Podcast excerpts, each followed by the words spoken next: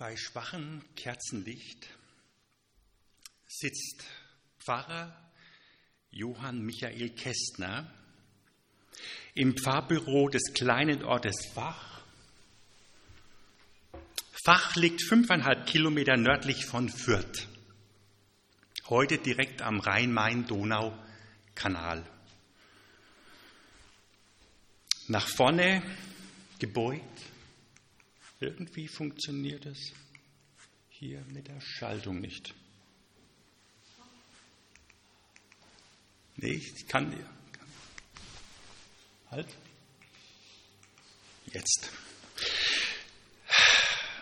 Nach vorne gebeugt atmet er noch einmal tief ein und nimmt daraufhin einen Eintrag in das Sterberegister vor.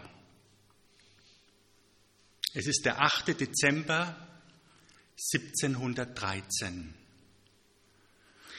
Gestorben Herr Pfarrer Isaak Kästner, Pastor Senior Dahir, mein lieber, seliger Vater, welcher der Pfarre Seukenbach und Bautendorf zweieinhalb Jahre hiesiger aber durch Gottes Gnad 50 Jahre vorgestanden.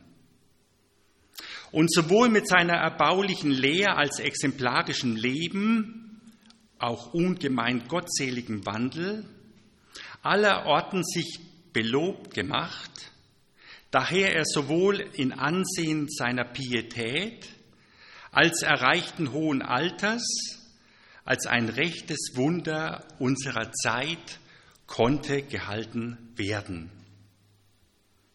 Starb, wohl recht ohne Tod, am Montag nach dem heiligen Adventsfest morgens um vier Uhr, als eben der Wächter abgedankt, nachdem er vorhergehende heilige Adventsnacht seine gottselige Meditation noch gesucht hatte. Vielleicht könnt ihr euch auch noch an so einen Moment aus eurer Kindheit erinnern. Du bist mit deinen Eltern eingeladen, äh, Tante, Onkel, Oma, Opa, jemanden zu besuchen und während du so da sitzt und äh, das Gespräch der Erwachsenen wenig Anziehendes hat und du überlegst, wie du die Zeit am besten sinnvoll gestalten kannst, da entdeckst du es.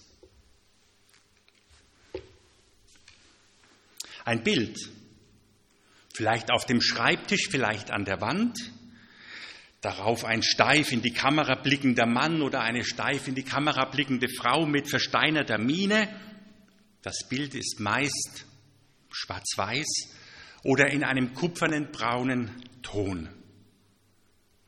Deine Oma bemerkt deinen fragenden Blick und freut sich, dir Auskunft zu geben. Das ist dein Großonkel, Urgroßvater, Urgroßmutter mütterlicherseits, wer auch immer. Jetzt ist deine Neugier geweckt.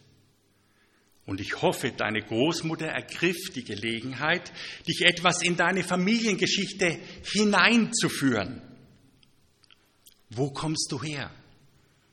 Wer ist dir vorausgegangen? Was haben sie erlebt? Wofür haben sie gelebt? Und was kannst du von ihnen lernen? Und wo führte ihr Weg sie hin? Egal wie jung oder wie alt wir sind, wir haben eine Geschichte, eine persönliche, aber auch eine, in die uns unsere Vorfahren hineinstellt. Herr Pfarrer Isaac Kästner, geboren 1633, und gestorben an jenem, in jenen Morgenstunden des 8. Dezember 1713 in Fach bei Fürth war mein Großvater. Allerdings mit sieben Urs davor. Als ich im Herbst 1979 meine persönliche Entscheidung traf, mit Jesus zu leben, war ich zu dem Zeitpunkt wahrscheinlich der Einzige in unserer Großfamilie, der sich intensiv mit diesen Fragen nach einer persönlichen Beziehung zu Gott auseinandersetzte. Aber das blieb nicht so. Dadurch, dass Jesus mein Leben veränderte, kam etwas in Bewegung. Und so traf zunächst mein Vater, später meine Mutter, später meine Schwester auch diese Entscheidung, den Alltag bewusst mit Jesus zu gestalten. Als dann 1991 der Nachlass meines Großvaters verteilt wurde und ich dabei war, kam in meine Hände die Bibel seines Vaters, meines Urgroßvaters, diesmal nur mit einem Uhr. Eine Bibel zerlesen, zerflettert, mit vielen Markierungen und Notizen versehen. Und zu dem Zeitpunkt wurde mir zum ersten Mal bewusst, dass mein Urgroßvater Pfarrer gewesen war. Hier das Bild eines, einer seiner vielen Bibeln, die ich damals bekommen habe. Und es war aber erst im Frühjahr 2016, dass ich den Stammbaum mit vielen biografischen Daten, die mein Urgroßvater gesammelt hatte, zum unseren Vorfahren aus der Familienlinie Kester bekommen habe. Und ich staunte nicht schlecht, wie viele dieser Menschen bewusst ihren Weg mit Jesus gelebt hatten, oft als Pfarrer tätig waren. In der Gemeinde Fach bei Fürth zum Beispiel war in direkter Nachfolge Vater, Sohn und, Schwie und äh, Enkelsohn Pfarrer gewesen, sodass die drei Männer auf insgesamt 140 Jahre Pfarrerschaft in dieser Gemeinde zurückblicken konnten. Das heißt, der erste nicht, der letzte dann. Egal, ob du auf eine Anzahl von Verwandten blicken kannst, die bewusst mit Jesus leben, oder ob du der Erste zu sein scheinst, der diesen Weg gehen möchte, der sich mit diesen Fragen beschäftigt. Du hast eine Geschichte und der Gott der Geschichte hat dich in seine Geschichte eingeplant. Ja, ihr habt richtig gehört. Nicht nur wir haben eine Geschichte, sondern Gott hat eine Geschichte. Ja, er schreibt Geschichte mit uns Menschen. Aha, sagst du, das klingt gut. Aber woher kann ich wissen, dass dem wirklich so ist? Aus diesem Buch das viel mehr als ein Buch ist. Es ist die Geschichte Gottes mit uns Menschen. Und das möchte ich heute, na, okay, etwas beleuchten. Die ist die, ich möchte heute ein wenig die Einzigartigkeit dieses Buches äh, entfalten. Zunächst mal, wir haben ein Buch, ja, aber eigentlich sind es 66 einzelne Schriften und Bücher von mindestens 40 verschiedenen Autoren geschrieben. Und sie schreiben alle zu einem Thema, wie habe ich Gott erlebt, was habe ich mit Gott erlebt. Keiner dieser Leute hatte geplant, dass das, was er zu Papier bringt, eines Tages in einem Sammelband erscheinen würde, genannt das Buch. Denn genau das ist es, was die Bibel auf Deutsch heißt, das Buch. Die allermeisten von Ihnen kannten sich natürlich nicht und zwischen dem ersten und dem letzten Schreiber dieses Buches liegen 1500 Jahre mindestens. Wir haben vorhin von meinem siebenfachen Urgroßvater gehört, der 1713 gelebt hat. Das sind also mehr als 300 Jahre. Und das scheint uns schon unglaublich weit entfernt. 1713. Das waren 18 Jahre, bevor zum ersten Mal ein kleines Büchlein in der Oberlausitz in Herrnhut erschienen ist, das heute unseren Alltag jeden Morgen, denke ich, prägt. Nikolaus Ludwig Graf von Zinzendorf war damals gerade 13 Jahre alt, ein adeliger Teenager.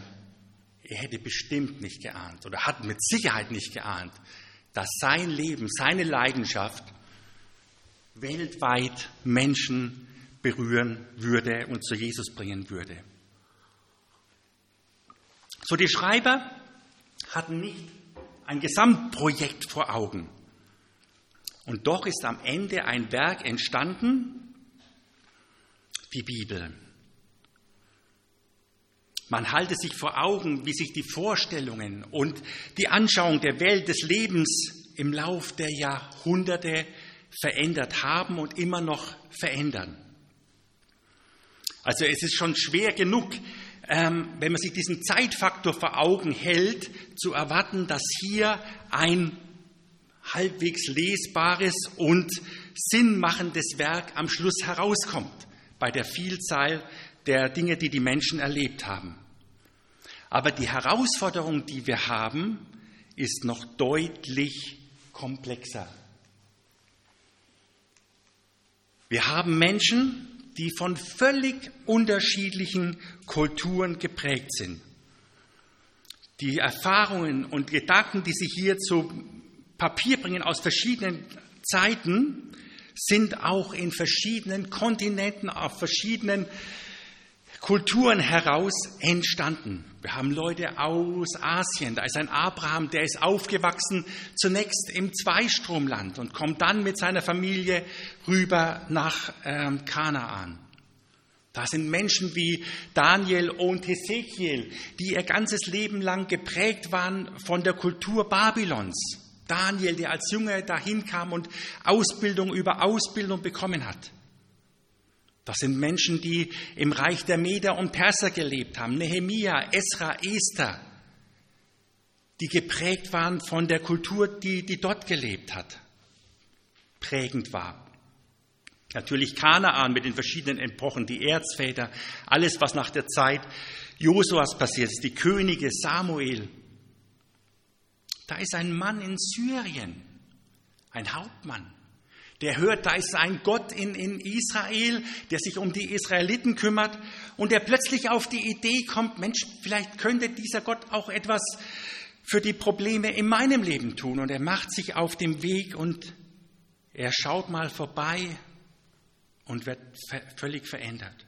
Das sind Menschen in Afrika, natürlich in dem großen Reich Ägypten, wo Josef und von Josef bis Mose alle geprägt worden sind, die eine Kultur aufgenommen haben, da ist aber auch ein Kämmerer aus Äthiopien, der irgendwie gehört hat, da ist ein Ort der Anbetung in Jerusalem. Ich gehe mal hin und als veränderter Mensch zurückkommt.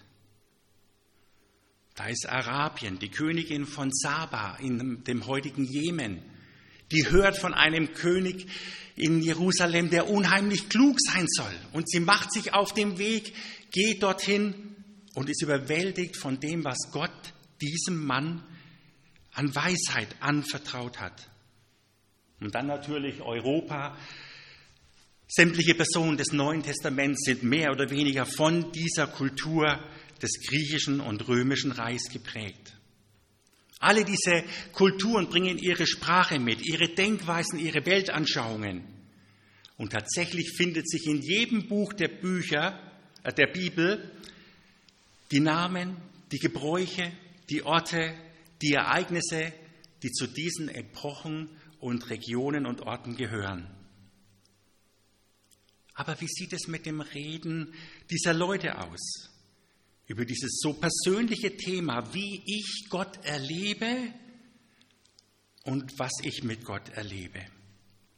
Bevor wir darauf schauen, müssen wir auf eine weitere Hürde schauen.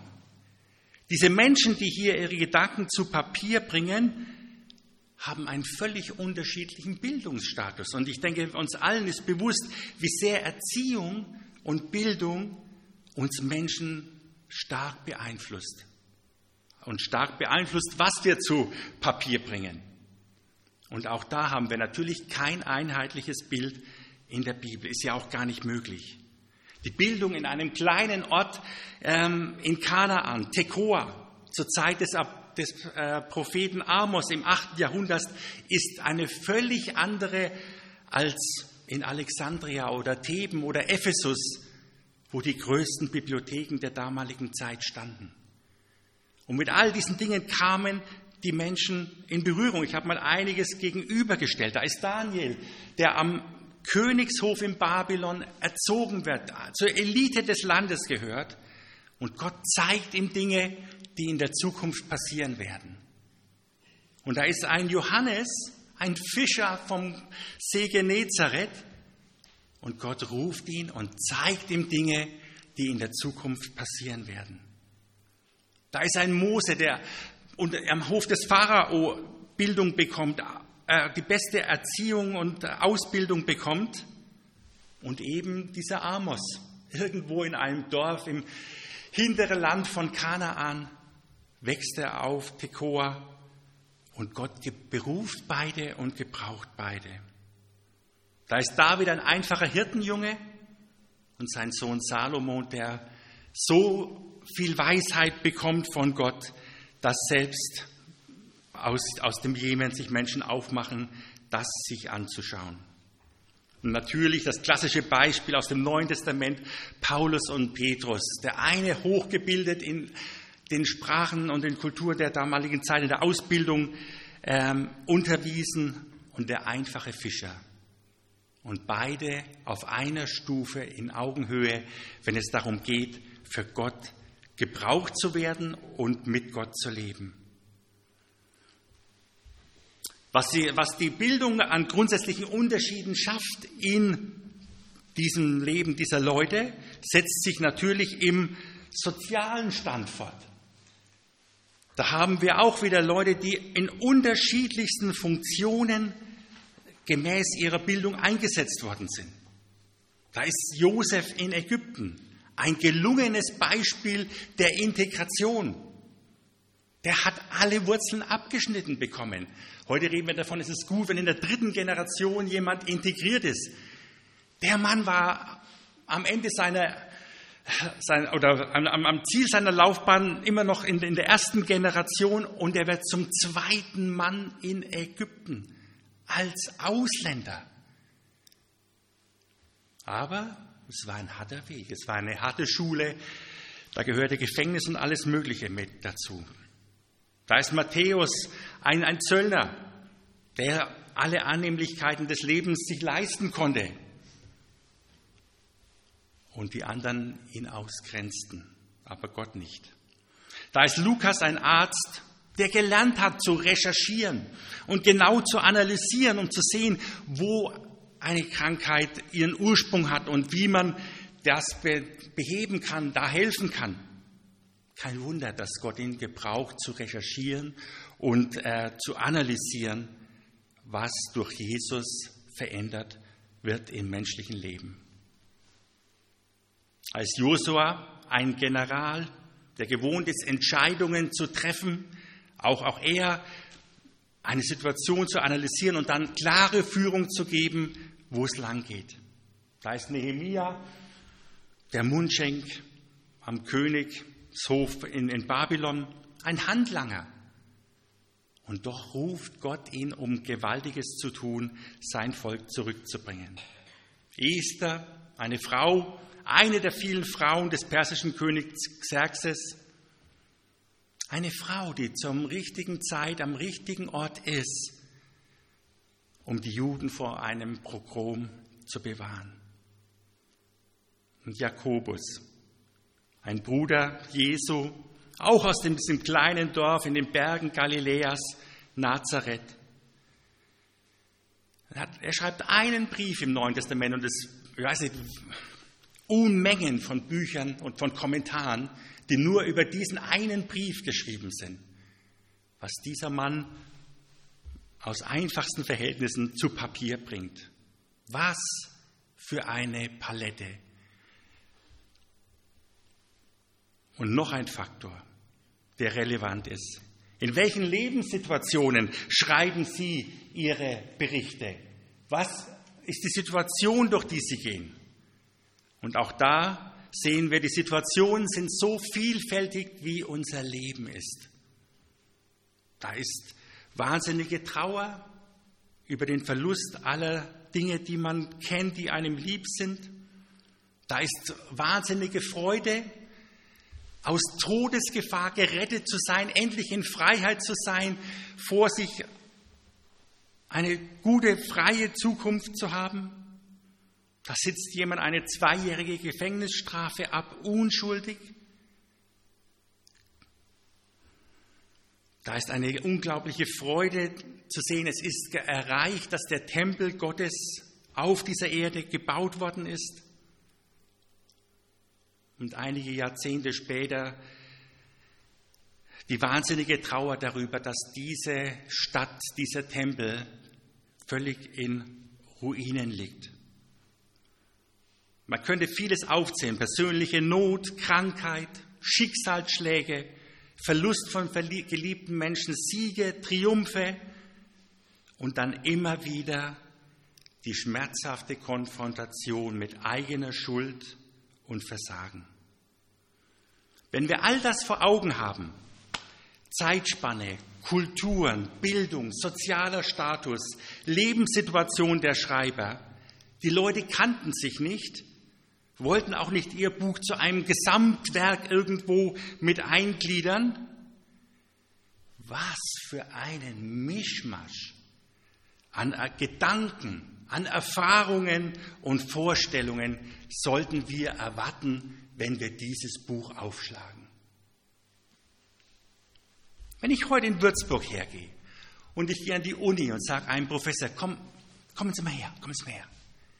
Nehmen wir eine DIN A4-Seite, schreiben Sie mal alle Ihre Gedanken auf, wie Sie Gott sehen, was Sie mit ihm erlebt haben oder auch nicht erlebt haben, was Sie sich über Gott vorstellen. Und ich gehe gleichzeitig zu einem Bauarbeiter, zu einem Maurer, der bei uns gerade in der Straße ein Haus hochzieht und sagt, hier, nimm mal diese Seite und äh, schreib mal auf, wie du Gott siehst und was du dir über Gott vorstellst. Vielleicht sind die beiden sogar in der Grundschule in die gleiche Klasse gegangen. Und doch würde ich da etwas völlig Verschiedenes erwarten.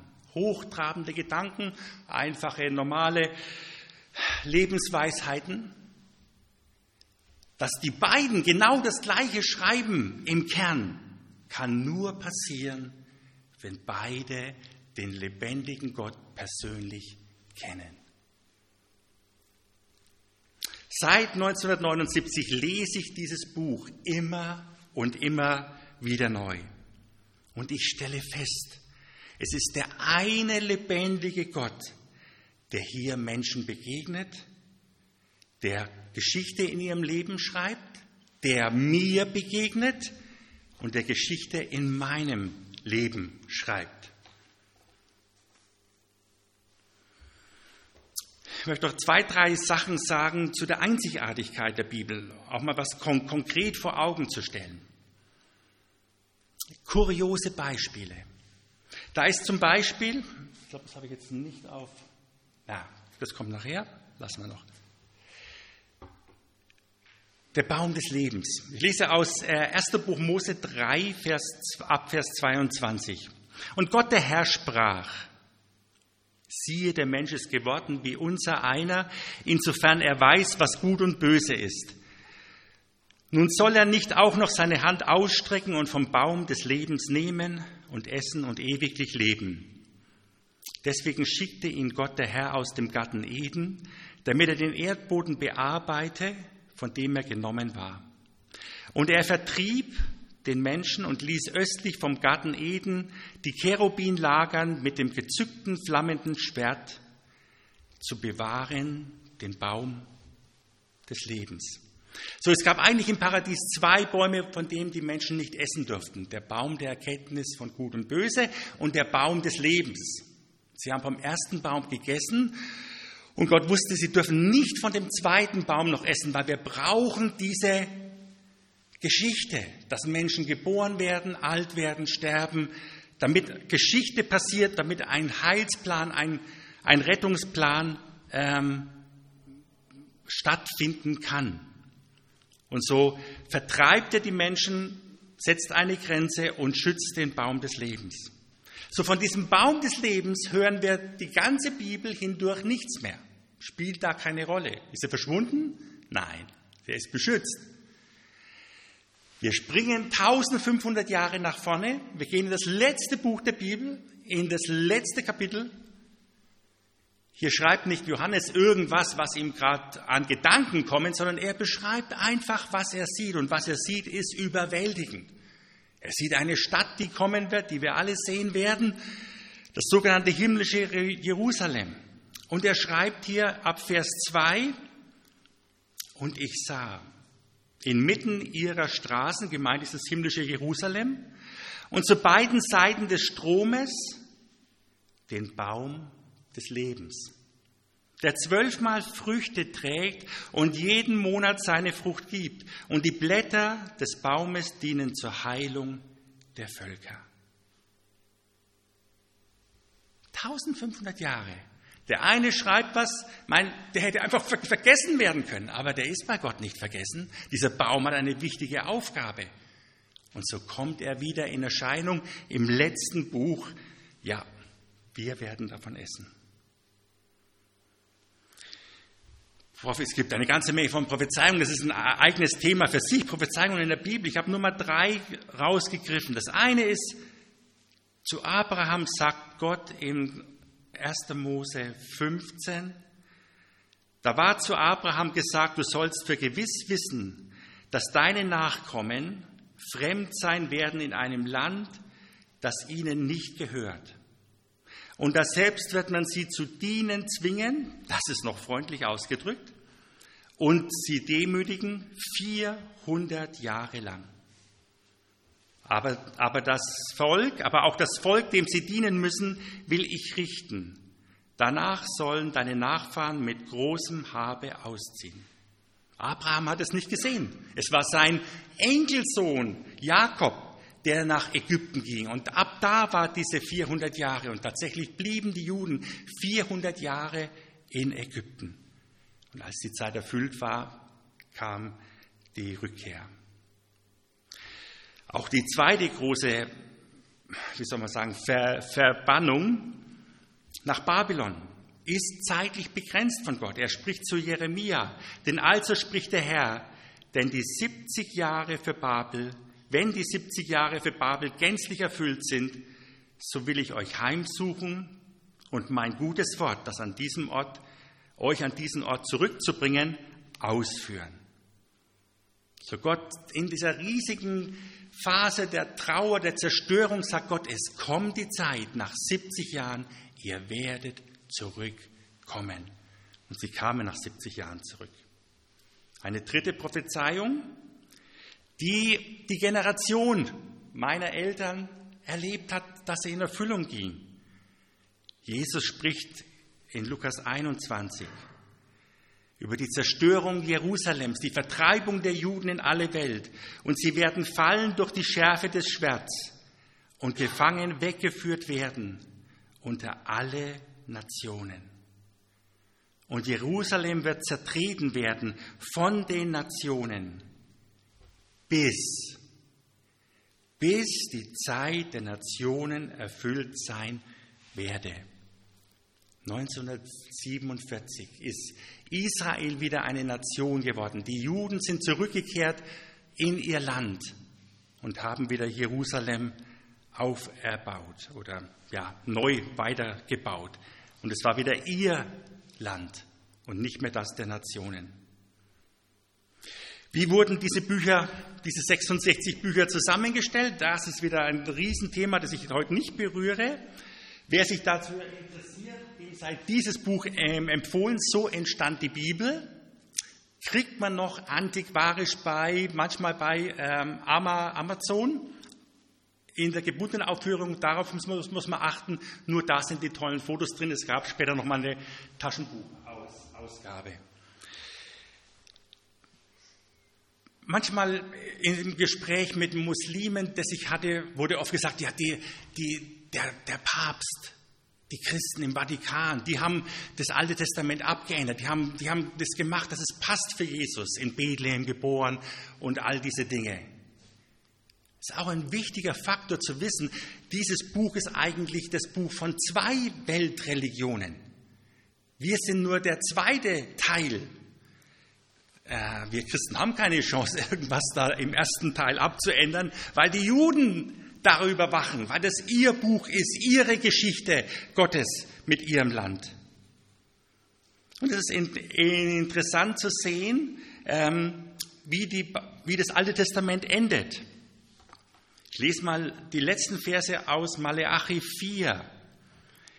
Siehe, ich sende euch den Propheten Elia, spricht dort Gott, ehe, der da, ehe denn da kommt der große und furchtbare Tag des Herrn. Der soll das Herz der Väter den Kindern und das Herz der Kinder wieder ihren Vätern zuwenden. Und, dann, und damit ist dieses Buch zu Ende. Und dann 400 Jahre später, aber nur 18 Verse später in der Bibel, spricht ein Engel, der Engel Gabriel, zu Zacharias folgende Worte. Und er, dein zukünftiger Sohn, Johannes der Täufer, wird vor ihm, dem kommenden Retter, hergehen im Geist und in der Kraft Elia, um die Herzen der Väter umzuwenden zu den Kindern und die Ungehorsamen zur Gesinnung der Gerechten, zu bereiten dem Herrn ein gerüstetes Volk. So, das Alte Testament hört eigentlich mit den Worten auf, Fortsetzung folgt. Und dann vergehen 400 Jahre. 400 Jahre. Mein 300 Jahre waren es bis zu meinem siebenfachen Urgroßvater. 400 Jahre von uns zurück sind wir mittendrin im 30-jährigen Krieg in Deutschland oder in Europa. 400 Jahre. Aber Gott hat es nicht vergessen und er setzt genau da an mit den gleichen Worten, mit denen er aufgehört hat. Wie hören die einzelnen Bücher auf? Eigentlich alle ganz normal, bis auf das letzte Buch. Wir gehen nochmal zu den letzten Versen der Bibel, Offenbarung 22. Und da sagt Gott etwas, was er am Ende des Alten Testaments hätte sagen können müssen, wenn damit Schluss gewesen wäre. War es aber nicht, hat er nicht gesagt. Hier sagt er, ich bezeuge jeden, der die Worte der Weissagung dieses Buches hört. Wenn jemand etwas hinzufügt, so wird Gott ihm die Plagen zufügen, von denen in diesem Buch geschrieben ist.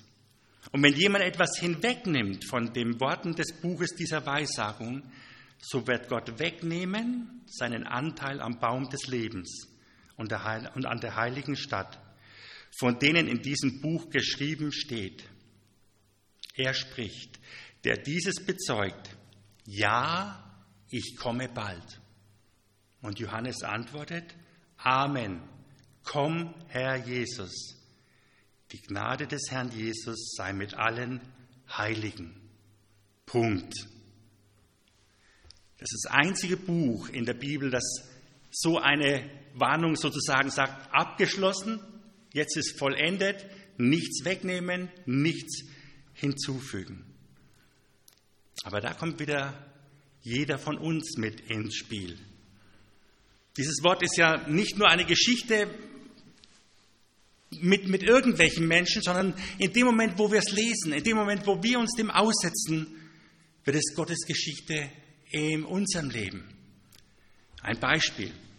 Ich war ganz junger Christ, vielleicht sechs Monate im, im Glauben. Ich habe von der Bibel nichts groß gewusst, habe gerade erst begonnen, im Neuen Testament Sachen zu lesen. Und da stand ich vor einem, einfach von einer inneren, größeren Frage oder Entscheidung. Ich hatte ein sehr schwieriges Verhältnis zu meinem Vater, war deswegen auch von zu Hause ausgezogen mit 16 nach Würzburg, in Internat gegangen und da kam ich dann ein Jahr später zum Glauben und ähm, stand da vor einer Frage und sagte, Gott, ich brauche deine Weisung. Und irgendein verrückter Christ, den ich da auch in der Zeit kennengelernt habe, hat gesagt, wenn du die Weisung von Gott brauchst, mach auf und schau nach. Ja, empfehle ich heute nicht mehr. Aber ich war damals jung und einfältig und ich öffne die Bibel und äh, schlag auf und lese Maleachi 4,6 das Herz der Väter wieder zu den Kindern wenden und das Herz der Kinder zu ihren Vätern. Und das war der Startpunkt bei mir, zu sagen, ich bete für meinen Vater, ich suche die Zeit mit, mit, mit meinem Vater. Und es war vielleicht ein halbes Jahr später, dass mein Vater zu mir ins Zimmer kam, wenn ich am Wochenende aus dem Internat zu Hause war, sagt, Michael, setz dich hin, wir müssen reden. Was ist mit dir los? Und das Wort Gottes hier wurde nicht nur ein Wort an die Israeliten oder irgendwo an ein Volk, es wurde ein Wort zu mir und hat etwas in meinem Leben verändert. Gott ist der Gott der Geschichte. Und was er macht, als erstes, er setzt ein Ziel. Wir leben nicht in einem Kreislauf von Kommen, Gehen und Vergehen. Nein, es gibt ein Ziel. Gott hat ein Ziel gesetzt. Diese Welt hat einen Anfang diese Welt hat eine Geschichte und sie mündet in einem Ziel, einem neuen Himmel, einer neuen Erde der Ewigkeit. Und dein und mein Leben hat einen Anfang.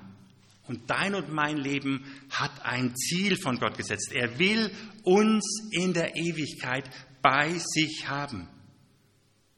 Und wie geht das? Wie kann das gelingen? Indem wir sein Wort lesen, indem wir uns seinem Reden aussetzen, indem wir eine Beziehung aufbauen. Und da sind wir wieder bei dem Lied von Xavier Naidu, das ich ganz bewusst am, am Anfang genommen habe. Es ist eine Vertonung vom Psalm, Psalm 62, aber eigentlich baut Xavier Naidu eine ganze Reihe anderer Ausdrücke, Bilder von den Psalmen hier mit ein. Er greift eine Menge Bilder auf, die man nicht nur in den Psalmen finden würde, sondern immer wieder in der Bibel einem diese Aussagen begegnen. Was verbinden Menschen mit dem Leben mit, mit Gott? Gott ist mein Fels, der Fels meines Lebens. Er ist ein Geländer am steilen Weg, Stecken und Stab, die mich trösten. Er ist der Boden unter meinen Füßen, der Halt, die Kraft, die Geborgenheit, die ich brauche, die Rettung und Gnade, die notwendig ist meine Burg, meine Zuflucht. Befreiung aus Not, meine Hoffnung. Für all diese Aussagen finden sich unzählige Passagen in der Bibel, wo immer wieder Menschen genau das erlebt haben. So ist Gott für mich. Immer und immer wieder. Gott hat sich nicht verändert. Er ist seinen Verheißungen treu und er ist treu zu uns. Und er steht zu uns und jetzt kommt noch was Wichtiges, auch wenn wir das Ziel aus den Augen verlieren, auch wenn wir in die Irre laufen, geht er uns nach. Die Schreiber der Bibel von der ersten bis zur letzten Seite beschönigen nichts.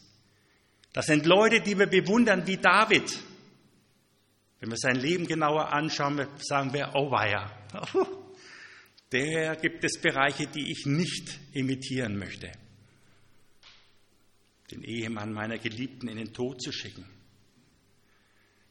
Fehler und Versagen gehören mit dazu, aber Gott wendet sich deswegen von seinen Kindern, von seinem Volk nicht ab. Ich habe Xavier Naidu speziell auch gewählt. Er hat in der letzten Zeit eine ganze Reihe von Sachen gesagt, die nicht zu dem passen, was er da singt und was er vorher auch ähm, weitergegeben hat. Aber wir alle brauchen immer wieder Korrektur, Input von Menschen, ähm, die an unserer Seite sind, die uns helfen, nicht von dem Weg abzukommen. Da, wo wir in die Irre laufen, brauchen wir Korrektur. 1500 Jahre gelebte, geformte Geschichte im Menschenleben halten wir in den Händen. Und es ist derselbe lebendige Gott, der uns zur Seite steht. Leben wir mit ihm, lassen wir sein Wort zu unseren Herzen reden. Amen. Ich möchte noch mit Gebet enden. Herr, ich danke dir für die vielen mutmachenden Beispiele, dass du dein Ziel erreichst dass das, was du gesagt hast, wirklich passiert, trotz aller widrigen Umstände. Und wir schauen nur kurz in die Nachrichten, wir schauen nur kurz in diese Welt und wir sehen vieles, was drunter und drüber geht. Vieles, was ein unsicher werden lassen möchte. Aber danke, dass du nicht überrascht bist von dem, was passiert. Dass du deine Pläne hast, dass du Ziele hast und dass du dein Ziel erreichen wirst. Im großen Ja, aber auch in unserem Leben. Und deswegen geben wir unser Leben dir, setzen uns deinem Reden aus und vertrauen der Kraft und dem Wirken deines Heiligen Geistes in unserem Leben. Dein Name sei gelobt. Amen. Ah, nächster kleiner Punkt. Wer gerne 17. Auflage, ich glaube irgendwas in die 50er Jahren kam das erste Mal raus, ist echt ein Dauerbrenner.